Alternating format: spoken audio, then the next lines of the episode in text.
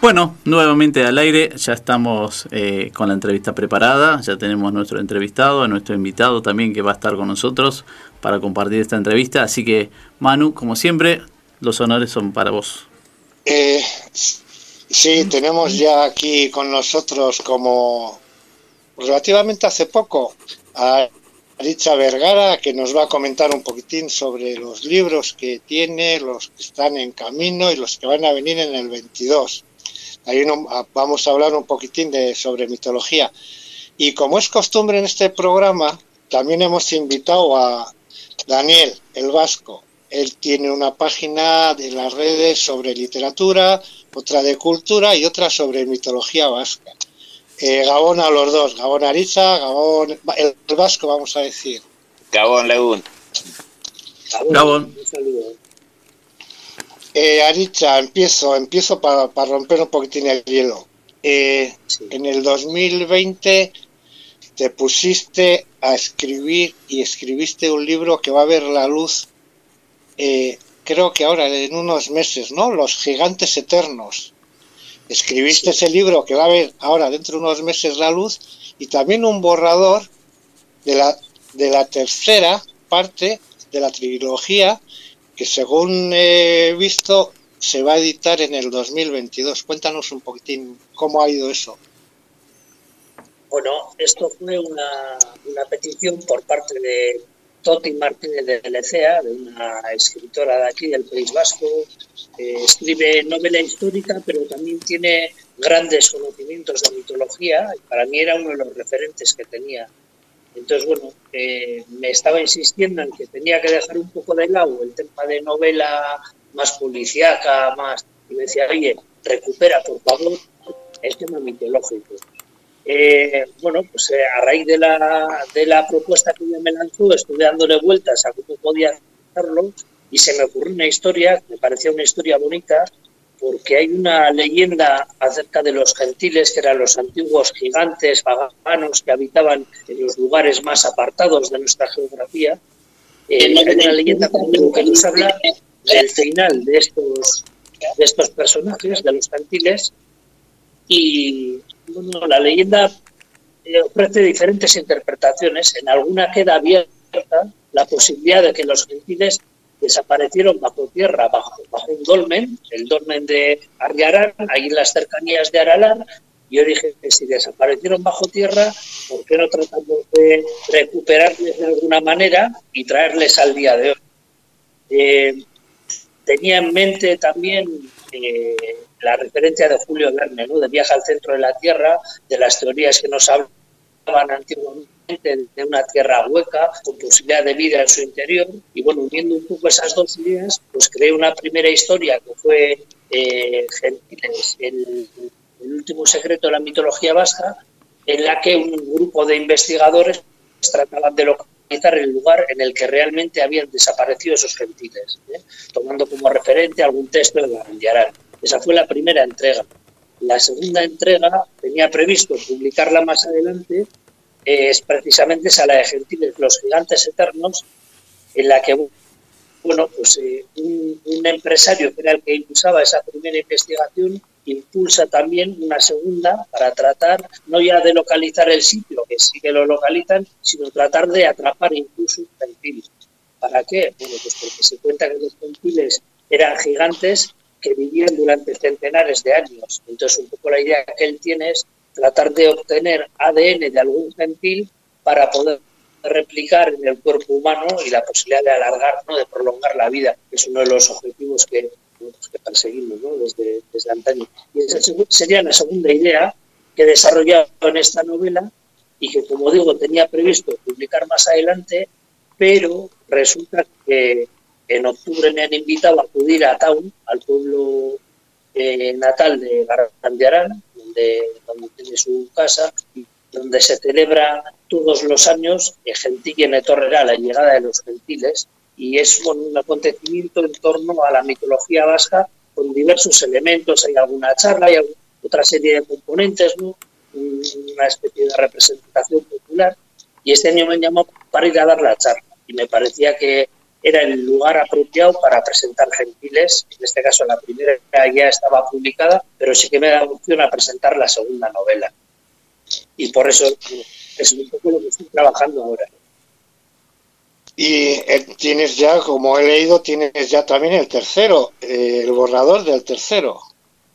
El tercero está, lo que pasa es que el tercero, como todos los libros, está escrito y ya está, digamos, en barbecho. Hay que dejarlo un tiempo, reposar, para volver a cogerlo con otros ojos, pues con una mirada, digamos, más limpia y ver un poco los errores que uno comete ¿no? en la creación de la historia. Y luego, sobre todo, quiero modificar el final. He hecho un final muy feliz, muy de Hollywood, según me ha dicho las personas que lo han leído, que son poquitas, y ha sido una coincidencia. Entonces, bueno, tengo que modificar un poco.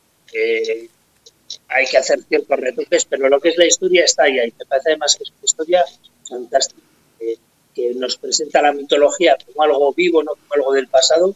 Ese es uno de los objetivos que siempre tengo ¿no? en todos los trabajos que hago. Esto no es algo que ya no tiene sentido, esto sigue teniendo una cierta utilidad. Y eso lo quiero transmitir así y creo que en estas tres novelas, en esta trilogía, lo consigo. Pero bueno, aún así, como digo, todavía terminar de pulir y, darle Yo estoy, venga, a preguntar, pero podéis preguntar tanto Sebastián como Daniel en cualquier momento cuando queráis. ¿eh? Sí, le doy a Yo te voy a cambiar un poquitín. Daniel, si queréis. estamos, estamos hablando sobre libros. Tú has tenido un, un principio de verano, verano aquí, muy intenso con, con la novela que, que has publicado y te has vuelto loco eh, por todos los sitios con Vive. Cuéntanos un poquitín sobre cómo ha ido la novela, y eh, cómo lo ha, lo ha aceptado la gente, porque yo he visto publicaciones tuyas y todo el mundo andaba con la novela de Vive. Entonces, cuéntanos un poquitín sobre esta última novela. Vive lo que pasa que se sale un poco de lo que es la temática que, solemos hablar. Vive es un, bueno, está, está, bien, tú eres, eres escritor y está, está bien tocar un poquitín todos sí todas las ramas. Pues Vive es una, una, novela que yo la defino como un thriller medioambiental. Es un libro de acción que intenta divertir a la gente que, que lo lee y sobre todo que busca también eh, generar un poco conciencia o reflexión en torno a la problemática que planteo, que es el medio ambiente y el cambio climático. Eh, no, nos presenta como fogonazos en diferentes lugares del planeta que están fuera de la historia que se está contando y que al final te das cuenta que realmente lo que está sucediendo es algo global, no algo que nos afecta a todas las personas con independencia del lugar donde nos encontremos. La historia transcurre en el Golfo de Vizcaya, en el mar Cantábrico, pero como digo, tiene repercusión un poco en el resto del planeta y la acogida está siendo excelente. O sea, la gente se está leyendo una novela de casi 400 páginas en dos o tres días, y no uno ni dos, sino un montón de personas. Esto quiere decir que en cierta manera engancha y, y te, incita ¿no? a seguir, a continuar leyendo, que es también el objetivo. ¿no? Tratar de atrapar al lector o a la lectora. Lo dicho, Daniel Sebastián, si queréis preguntar, eh, preguntar sin ningún problema. ¿eh? Muy maravilloso el, trabajo de Aricha. Eh, realmente eh, cada vez hay más gente que comienza primero a, a, interesarse por la mitología que es propio del vasco, pero a su vez que empieza a escudriñar un poquito más a fondo. Eh, yo siempre dije, a mí siempre me encantó como descendiente de vascos, yo, eh, yo siempre dije, soy, soy vasco nacido en Argentina, este, pero eh, mi aitona era, era de Iparralde, y básicamente eh, no había demasiada transmisión de datos entre mi aitona, mi padre y yo.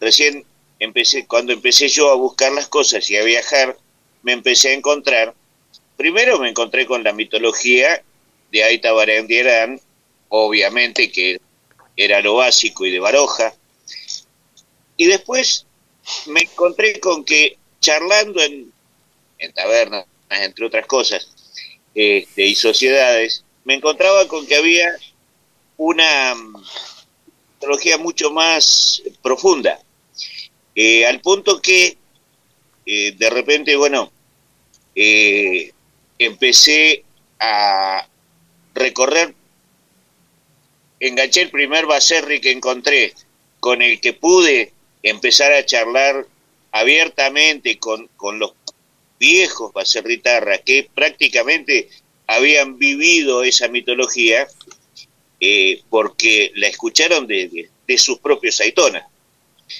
Eh, y me encontré con que había algo maravilloso, casi como que hay tantas mitologías como vascos hay en el mundo. Eh, entonces eso llevó un trabajo descomunal, porque claro, había que recorrer eh, todo Euskal Herria y en cada región ver las coincidencias, de manera tal de que no fuera simplemente un dato que se tomase de algún lado, sino que ese dato a veces cambiaban fechas, a veces cambiaban nombres y a veces cambiaban lugares, porque porque la tradición iba variando de generación en generación a veces. Pero cuando la trama del asunto era la misma, ahí sí podía reunir material y poder eh, generar un ensayo. Yo empecé eh, escribiendo algún ensayo. Poco después comenzó eh, mi, primer libro y, ese libro llevó a otros, terminamos haciendo el Tratado de Historia Mitológica Vasca, que son una serie de 12 libros que están en expansión, porque a medida que sigo eh, recibiendo material, lo sigo clasificando, lo sigo verificando, y cuando ya lo verifico completamente, eh, recién entonces lo paso, lo paso a nota. Y lo voy agregando y lo tiro en las redes sociales, de tal manera de que, bueno, el que quiera el libro que se lo paso por eh, eh, en forma digital y pueda seguir expandiéndolo. Entonces, este, ya ahora eh, claro, con la cantidad de seguidores que uno tiene en, en las redes sociales, cada cosa que uno escribe es prácticamente como si fuera un bestseller. ¿Por qué? porque en la medida que uno empieza a escribir, editar un libro que cuesta mucho dinero, más acá en Argentina, eh, y que lo compren y que se distribuya en toda la región, cuesta bastante más. En consecuencia, para mí, mi única intención era difundir la cultura vasca. En, y a partir de ahí, bueno, si podemos difundirlo y multiplicar el mensaje, bienvenido sea, ¿no? hay, hay mucha gente que se dedica a esto de la mitología. Hay mucha gente. El tema es, eh, es increíble, pero bueno, el vasco en sí, el vasco de Euskal Herria, lo tiene incorporado. Es decir, ya lo trae en sus genes. Eh, eh, a quienes estamos en la diáspora pensamos más. Y, de pronto, eh, con la cantidad de, de, etnias que tenemos en Argentina, por ejemplo, donde hay una enorme cantidad de italianos, de españoles, de los vascos acá en Argentina construyeron el país. Si ustedes toman un mapa de Argentina y ven las estaciones ferroviarias, por ejemplo, no les va a alcanzar ocho programas para poder nombrarlas todas, porque todas son apellidos vascos. De nuevo, hay un 70% de vascos. Es decir, de nuestros próceres hay políticos, hay de todo, de dejemos los políticos de lado, pues obviamente estamos en una, en una época bastante complicada, pero no obstante eso, hay muchísimo, eh, muchísimo material aquí y hay muchísimo por hacer.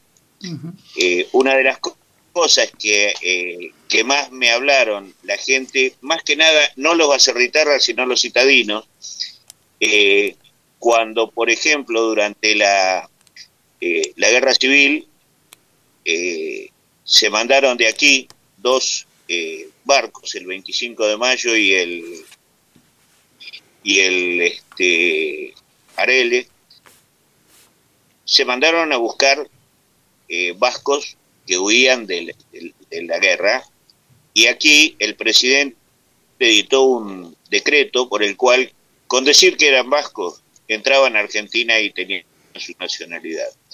Consecuencia de eso es la cantidad, somos, debemos ser hoy más o menos la segunda etnia, la principal es la italiana, porque tenemos muchos italianos en Argentina, estoy convencido que somos los vascos por todo este esta explicación que le estoy dando, ¿verdad?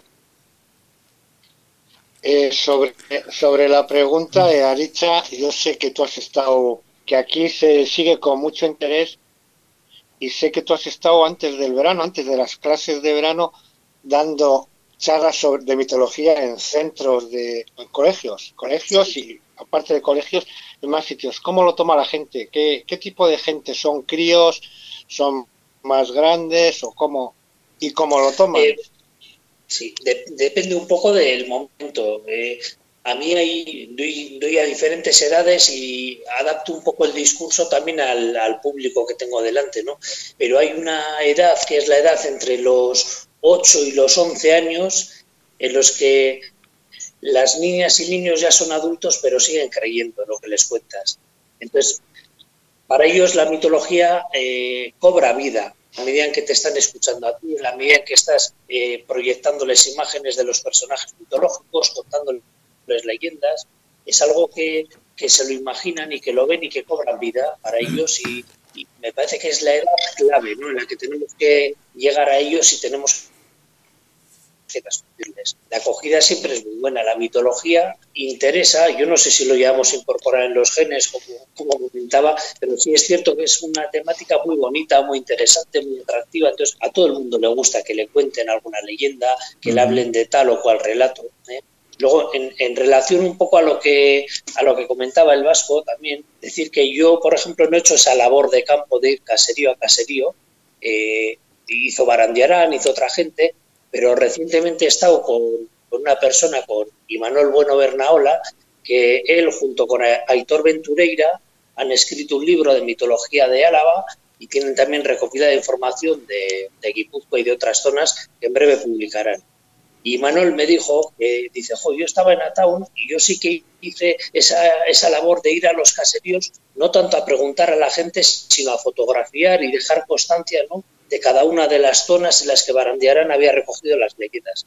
Dice que se, se acercó a un caserío en el que había una leyenda que contaba que bueno que habían engañado precisamente a los gentiles, les habían robado una sábana de oro y entonces los gentiles habían lanzado una maldición que dijo que nunca quedaría en ese caserío generación tras generación siempre habría un mango o un cojo. Dice Manuel que se estaba acercando al caserío para pedir al, dueño la posibilidad de sacar una fotografía, salió un hombre cojeando, que se la acercó cojeando, y te dijo, hola, bueno, usted. Y entonces dijo, no, estoy haciendo fotografías. O sea, que era real, es verídico y esto ha pasado hace realmente poco. Vamos a dejarlo ahí como una anécdota, yo creo que divertida, pero que nos demuestra también que la mitología siempre está basada en alguna realidad. Siempre hay algo de verdad detrás de todo lo que se está contando en forma de leyenda, en forma de relatos que parecen inventados, que parecen, eh, bueno, pues para entretener, sí, pero algo transmiten también. Siempre hay un trasfondo. Y eso es lo realmente interesante. Aricha, eh, mm, dos cositas me gustaría eh, destacar en esto. Primero, veo, veo el logo de tu remera y veo que hay un Cultrum, ¿puede ser? exactamente, exactamente. Sí, bueno, eh, el pueblo mapuche, bueno, para mí los pueblos originarios tienen una afinidad con el pueblo vasco. Yo creo que el pueblo vasco yo lo considero como uno de los pueblos originarios de Europa. de los antiguos pueblos que, que, bueno, pues que se ha logrado mantener gracias precisamente a la geografía que tenemos, ¿no?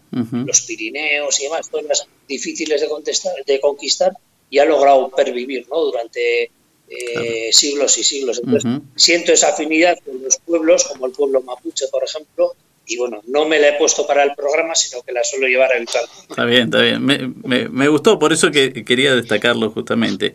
Y después lo que te quería consultar, preguntar, es que si nos podés contar, ¿cómo es la cocina al momento de vos ponerte a escribir? ¿Hay un horario específico que vos elegís durante el día?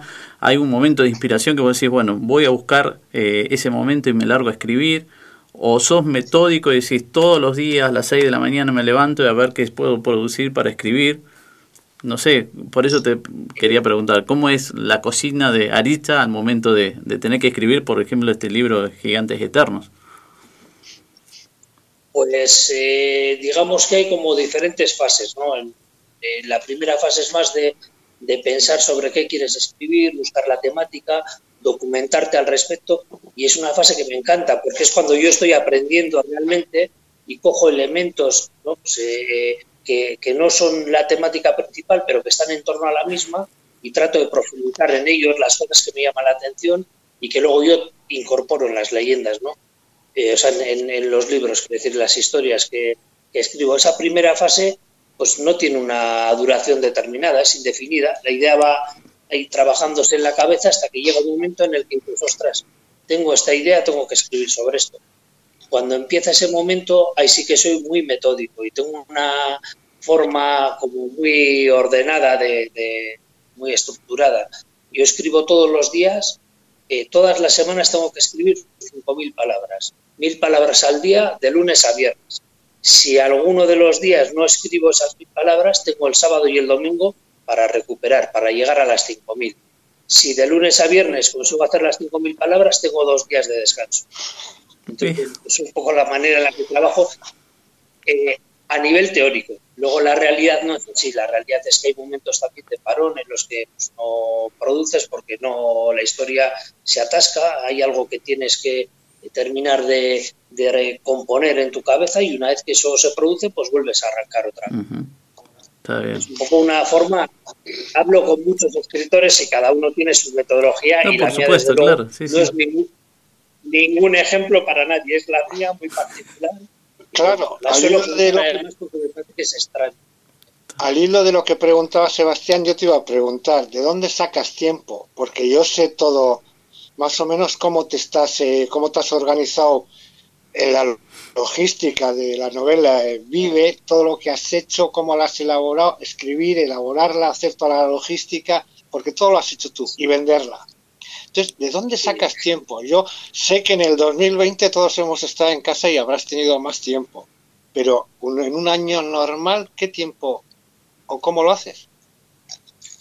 Eh, mira, una, respondiendo también a una pregunta que se me ha hecho antes que no, no he respondido, suelo escribir sobre todo por la tarde, la tarde-noche. En la tarde-noche ya eh, cuando se aproxima la hora de la cena, arranco, voy buscando alguna idea y luego ya después de cenar me pongo y lo que, lo que me pida eh, el cuerpo. Sí, es cierto que nunca me quedo mucho más allá de las mil palabras diarias. En eso también, lo mismo que soy muy estricto a la hora de trabajar, no digo, hoy estoy inspirado, voy a hacer cinco mil. No.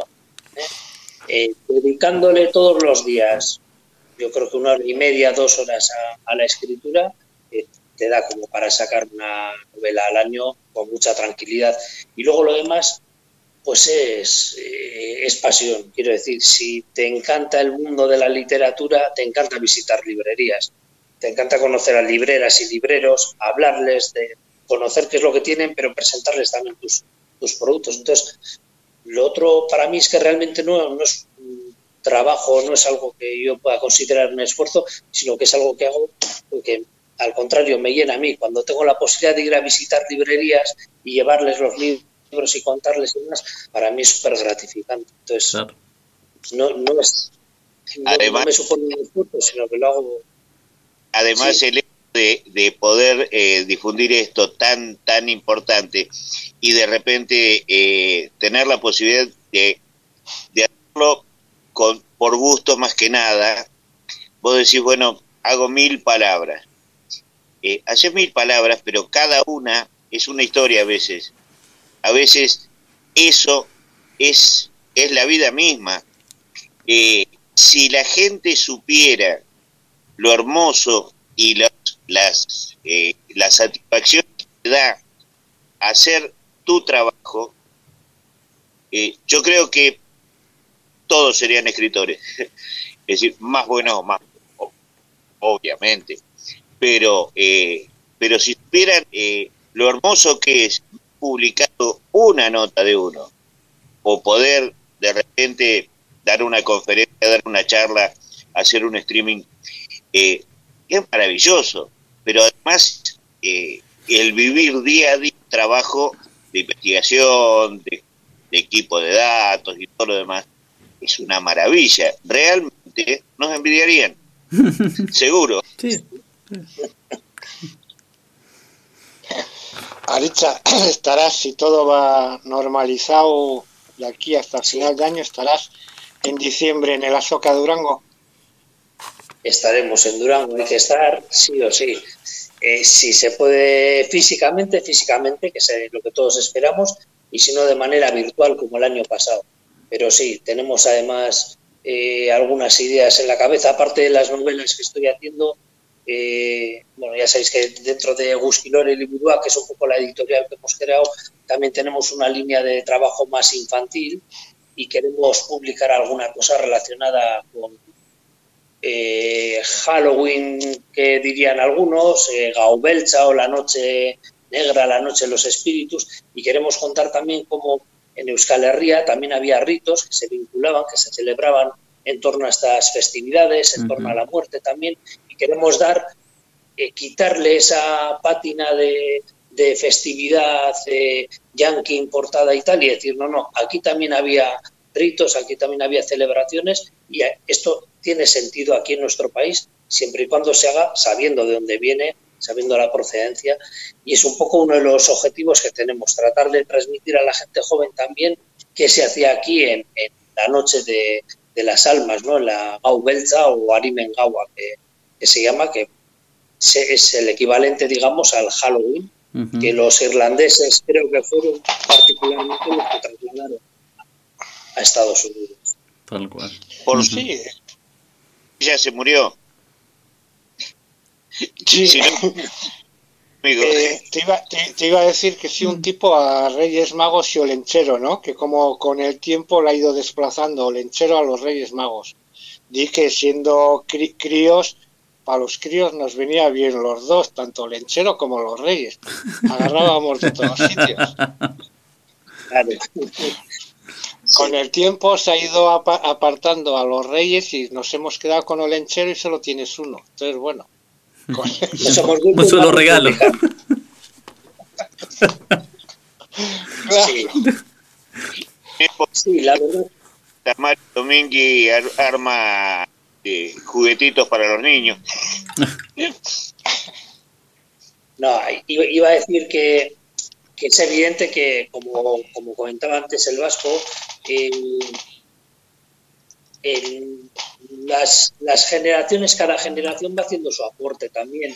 Los mitos tienen que ser algo vivo, algo cambiante. Entonces, eh, el lenchero que existía en los, a inicios de los 70 en la zona de Lesaca, en la zona del Duayen o en otras zonas, pues bueno, se han cogido elementos de uno y de otro para configurar la imagen que tenemos a día de hoy. ¿Por qué? porque ha ido evolucionando el personaje. Se ha incorporado Mari Domingui, que en muchos sitios no, no existía. Entonces, nos ha producido una evolución, yo creo que no es malo, es natural, aunque yo soy bastante crítico con la imagen que se le está dando. Eh, el, el olenchero era el, el leñador que vivía todo el año en el monte cortando troncos y que cuando bajaba al pueblo pues se emborrachaba y comía hasta reventar y ahí de vez en cuando la liaba también. Tenía ese toque también peyorativo que ahora lo hemos eliminado, pues porque, claro, transmitir eso a los jóvenes. Claro, no era el ejemplo más adecuado. Olenchero fumaba en pipa, le hemos quitado la pipa también. Bueno. Bebía Ahora ya, pues bueno, no tampoco. Pues hay determinados elementos que vamos suprimiendo para adaptarlo un poco a lo que piden los tiempos y es algo natural. Está claro, sí, sí, se van a acomodar. Eh, Aricha, te hago una consulta. Eh, ¿No has indagado sobre mitología de otros, de otros pueblos? ¿Siempre te has concentrado en lo que es mitología vasca? Eh, hice un taller con eh, personas, personas mayores, digamos, bueno, jubiladas, jubilados, en el que tratábamos sobre la mitología vasca, pero eran un montón de horas. Entonces yo les dije, dije, bueno, esto no es un no es una charla mía, esto es un taller, aquí trabajamos todos, que cada persona eh, vaya trabajando estos personajes, tal, hicimos un reparto un poco en función de también de los gustos, de los conocimientos, de las afinidades, y poníamos luego en común, y yo en la medida en que podía completaba la información que ellos iban dando. Y una parte de este taller lo dedicamos precisamente a hacer mitología comparada. Primero con, con otros pueblos, digamos, de la península ibérica, mitología de Cataluña, de las urdes en Extremadura, mitología gallega, mitología astur, y luego dimos un poco el salto y hicimos esa comparativa con otro tipo de mitologías, como podía ser la china, la inca, la azteca, eh, mitologías más animistas igual en África, mitología egipcia, la griega y la romana, lógicamente, la nórdica, y sí que hicimos esa labor un poco de comparar, de ver qué similitudes y qué diferencias existían, que me parece que es realmente bonito porque eh, si solo conoces lo tuyo, bueno, pues te puede parecer mejor o peor, pero estás muy limitado. En la medida en que conoces cómo interpretaban otros pueblos, eh, qué cosmovisión tenían, ¿no? pues eh, puedes también ver o posicionar mejor cómo entendía el pueblo vasco, ¿no? En relación al, resto de, pueblos que existían en la antigüedad. Y así... es la labor que he hecho, pero nunca he publicado nada ni he hecho nada, simplemente lo hemos trabajado, lo hemos abordado en, en aquel taller que comentaba. En el Estado español, ¿qué, qué, qué provincia o qué región puede tener más similitud con, con nosotros? El tema es que hay algunos personajes que sí que son más o menos similares, pero que varían. Quiero decir que no hay, eh, por proximidad, por ejemplo, en la zona de Cantabria, pues tiene seres que son similares al Basajón y la Basandere en muchos elementos, pero de repente igual cambia otro. Eh, entonces, no, yo no podría decir que una zona concreta tenga más similitudes. Cuanto más geográficamente más cercana esté, eh, sí que es cierto que existen personajes similares, más o menos parecidas, pero no podría hablar de una zona determinada. Bueno, nos estamos acercando a las a las 2 de la mañana, Aricha, para ti ya también, igual que para mí, es muy tarde. Ha sido un placer tenerte aquí, escucharte en directo. Te escuchamos todo, todas las semanas por los audios, pero bueno, está, está, bueno tenerte cada X tiempo aquí en directo y hablando así un poquitín de todo, como hemos estado hoy. Sí que agradecerte de nuevo, porque sé lo que supone para ti estar hasta, hasta, hasta estas horas. Es que como había partido de, como había partido de la había partido de la verdad, nos está entretenidos. ¿eh? Sí, mm. sí. Mal partido, pero bueno. Sí, sí. yo sí quería preguntarle al Vasco, por favor, a ver si podía decir cuál es la paz para eh, poder también indagar y poder contactar con él. Y, ¿eh? ¿Cómo no? Eh, yo principalmente estoy en Facebook, eh, euskalmitología.daniel Eh, hay un grupo que es este, todos por el euskera.daniel Eh, sobre literatura, literarte.daniel este, y bueno, ahí podrán encontrar los libros no solo de euskera, sino de, de, los, de las otras este, cuestiones las que abordo. Ahora estamos abriendo una nueva página que es Mitologías del Mundo, donde eh, comenzó siendo también una, una cuestión sobre mitologías eh, aborígenes argentinas, se fue expandiendo, expandiendo, expandiendo y llegó un momento que ahora es una, un grupo bastante numeroso y bueno, empezaron a pedirme de otros lugares, así que bueno, eh, también ya llevamos seis libros escritos y, queremos este, continuar. Esto es, esto es todo material que está en expansión. Qué bueno, qué bueno saber eso. Ya te, voy a, ya te voy a pasar yo lo de Daniel, ya te lo paso yo por, por WhatsApp y luego contactas tú con él y, os arregláis los dos. Claro que sí, un verdadero placer, de verdad. ¿eh? Esto está siendo para mí súper enriquecedor por la gente que estoy encontrando. De verdad, gracias. La, verdad, Arisa, eh, verdaderamente eh, me, siento muy feliz de conocerte y de saber el trabajo que estás realizando por la difusión de nuestra cultura, de nuestra mitología y de nuestras actividades. Realmente es maravilloso porque eh, fundamentalmente es interesar a la gente de manera tal que también se involucre. El vasco es muy eh, involucrado en todo lo que le gusta y esto es fundamental para que la gente también conozca mm, mucho más de nosotros. Nosotros tenemos una, una dicha tan grande. Acá en La Plata, por ejemplo, en la Euskalechea de La Plata, para hace unos años, eh, para el Eubundu, eh, envió no solo gente descendiente de vascos, envió un italiano ¿Por qué envió un italiano? Porque se había enganchado tanto con nuestra cultura que realmente quiso aprender euskera, aprendió euskera, hizo, pasó a ser profesor de euskera aquí. Eh, estaba, se armó hasta el mundo y allá se lo mandó porque se lo merecía realmente. Y fue para mí un orgullo tan grande decir, acá tienen, estos son los vascos y así son de abiertos. Perfecto, qué bueno, qué bueno saber eso. Bueno, ahora sí, estamos ya con tiempo cumplido, Manu. Eh, seguimos, seguimos en contacto y suerte con todo.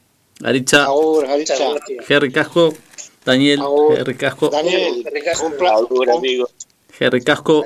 Daniel. un placer también tenerte a ti aquí, conocerte. Ya habíamos hablado así, pero bueno, es la primera vez que, nos vemos, que te conozco. Y no será la última, seguramente. Ya lo vamos a tener nuevamente por acá. a disposición siempre, amigos. Bueno, es un gusto saber eso. Es que ricasco también. También a, ustedes una infinitas gracias por el desarrollo de todo lo que están haciendo por la cultura vasca. Un mm. abrazo enorme y como digo siempre, a disposición siempre. Bueno, muchísimas gracias. Vale, Daniel, venga, Agur. Bueno, ahora sí. Ahora sí, entonces, eh, después de esta entrevista, vamos a un corte musical. Gracias, Jena.